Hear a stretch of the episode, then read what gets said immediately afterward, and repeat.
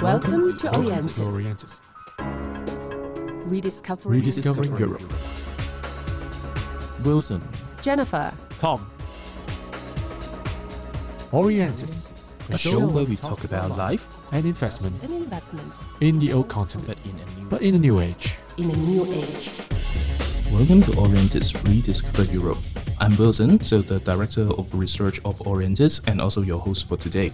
We also have Tom here, so Tom say hello to our hello. audience. Hi, I'm Tom, uh, co-founder of Orientis. Uh, today we have a very, very special guest, and we have here uh, Mr. Walter van Hattem. Please say hello to the audience. Hello, good morning, Tom Wilson. Hi. Good morning. Good morning. So, Walter, uh, it has been nearly around years for you to come to Hong Kong. So, how's your feel?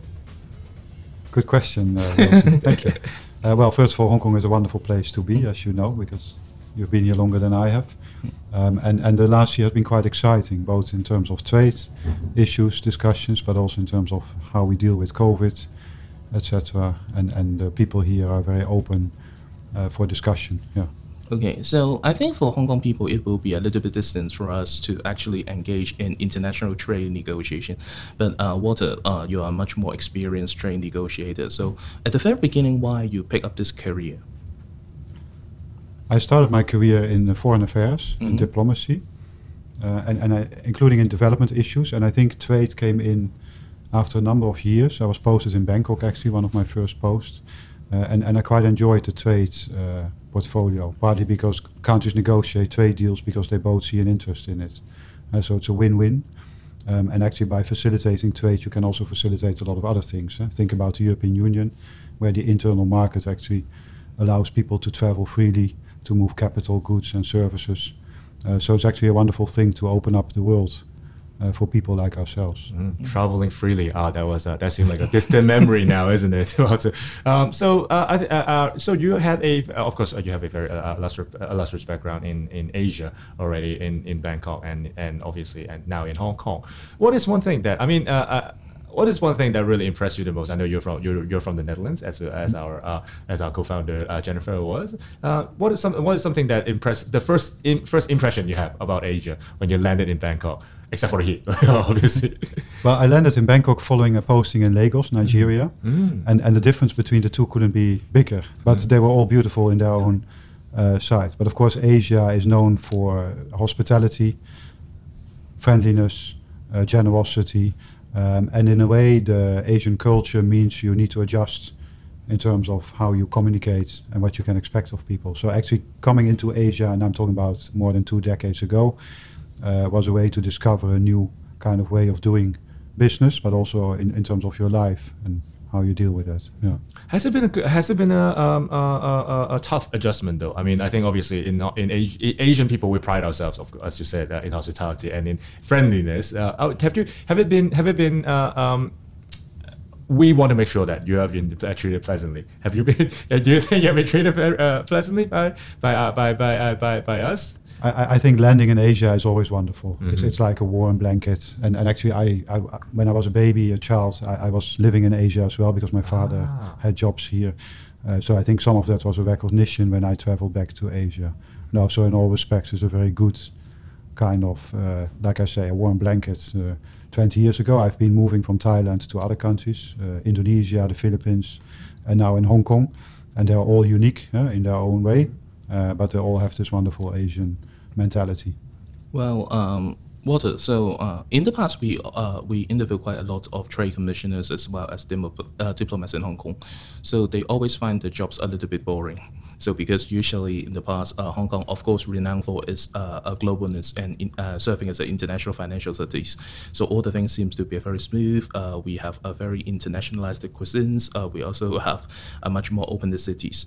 So of course, recent years, or especially for the, the couple of twos, you also mentioned that we have faced a lot of uh, challenges uh, from uh, natural disasters or pandemic like the COVID to, of course, more, much more tensed uh, relations in, in terms of trade. So not only we're not talking about the EU China, but also in terms of trade in general. So what makes you feel compared to your previous assignments in Asia? So what makes you feel about the Hong Kong this assignment? Do you actually find it enjoyable and challenging than other assignments before? No, thank you, Wilson. And I think it's a good question because Hong Kong is very open in terms of trade. There's no point in negotiating a trade deal with a country which already has gotten rid of tariffs and, and, and has a very open economy. Uh, in terms of market access, there's very little for us to do. huh? we, we had discussions on minibuses, uh, to give you one example, and, and how changing the emergency exits could accommodate European brands to come to the market. We resolved that issue. So you're right on that front. On the other hand, EU trade policy has been developing quite a lot. And as you know, sustainability is now core of our trade policy. And from that angle, Hong Kong is very exciting. Because on the one hand, we try to promote our green agenda in Hong Kong, but related to green is also issues uh, which which are more sustainability in a broad sense. Uh, plus, Hong Kong, of course, is also uh, very much connected to, to mainland China, which is the largest trading partner of the European Union, and which comes with a lot of debate, discussions, issues. Uh, so, in a way, Hong Kong is a portal of, of those discussions. And, and I see one of my roles here to engage with Hong Kong government and Hong Kong business people is also to get the kind of feeling of what's happening in China or what's going to uh, happen uh, to China. And I think the last point there, Hong Kong is has become a major financial center. So whatever we do in finance in Europe or elsewhere also has a relevance for Hong Kong and the other way around. So we have good discussions on issues like green finance, ESG reporting. And so that's another area where Hong Kong is very interesting. My last point, if you don't mind, uh, people are very intellectual, very much engaged. huh? So actually having a discussion with, with colleagues in Hong Kong in itself is, is very pleasant. huh? So in a way, we're sort of uh, uh, in a kind of positive integration process. So we are sort of meet, we build we both build a bridge to sort of mid uh, midway. Is that uh, that's sort of the sort of the feeling here? Yeah, Tom, I think ideally that would be the case. Hong Kong would be the, the in-between between mainland China and, and the rest of the world or Europe. And, and the question is, of course, how that's going to develop uh, in, in the future. Uh, but, but that role could be played, played by, by Hong Kong, especially because the people here sort of know of both worlds. Huh? Yeah. Okay, so maybe we wrap up something related to uh, uh, your personal careers. So, uh, if you are being given uh, some sort of advice to our Hong Kong uh, teenagers or university students, so if they want to engage in something related to trade or negotiation or actually serving for uh, some kinds of negotiators, uh, no matter in public or private uh, uh, capacity, what kinds of things you think it is the most important quality then? Well, I, I'm from the Netherlands, as you already pointed out. We, we tend to be direct, uh, but also quite honest in, in what we want to achieve. eh? And now the directness can sometimes be an issue. So if you want to be a good negotiator for whatever negotiations, you, you, I studied cultural anthropology for one year. Uh, and, and that's been very useful in, in whatever I did afterwards because what you learn is it's not so much academics you learn, but it's more like a mentality. We are talking here among ourselves, and you might pick up different things from the discussion than I do.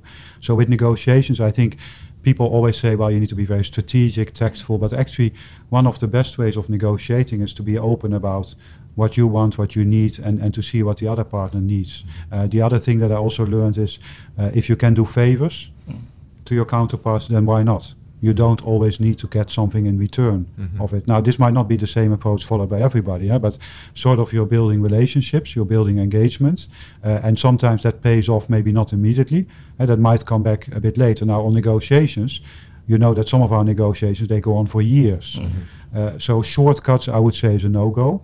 Uh, don't try to fool your counterpart because in the end negotiations take so much time that whatever you try to trick someone in, it will come out.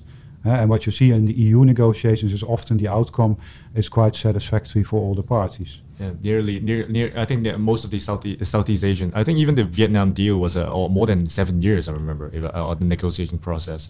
Um, yeah. Yeah. that one went a bit quicker in terms of negotiations. but then what you have is the, uh, the follow-up and the ratification, uh, which is an important part of trade deals. Uh, th- that takes a bit of time and takes more time now because our European Parliament has become more powerful uh, and more strong on issues like values. Yeah. So with Vietnam, we discussed a lot on the labor rights and the human rights as part of the actual trade agreement. Yeah.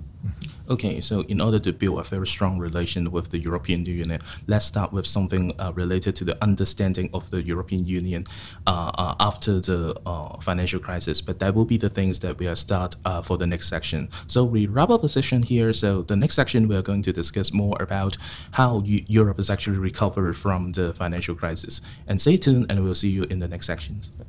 Orientis, rediscovering Europe. Don't forget to follow us on Substack for our free newsletter and visit our website for more. It is orientishk.substack.com O R I E N T I S H K dot S U B S T A C K dot com and www.orientishk.com.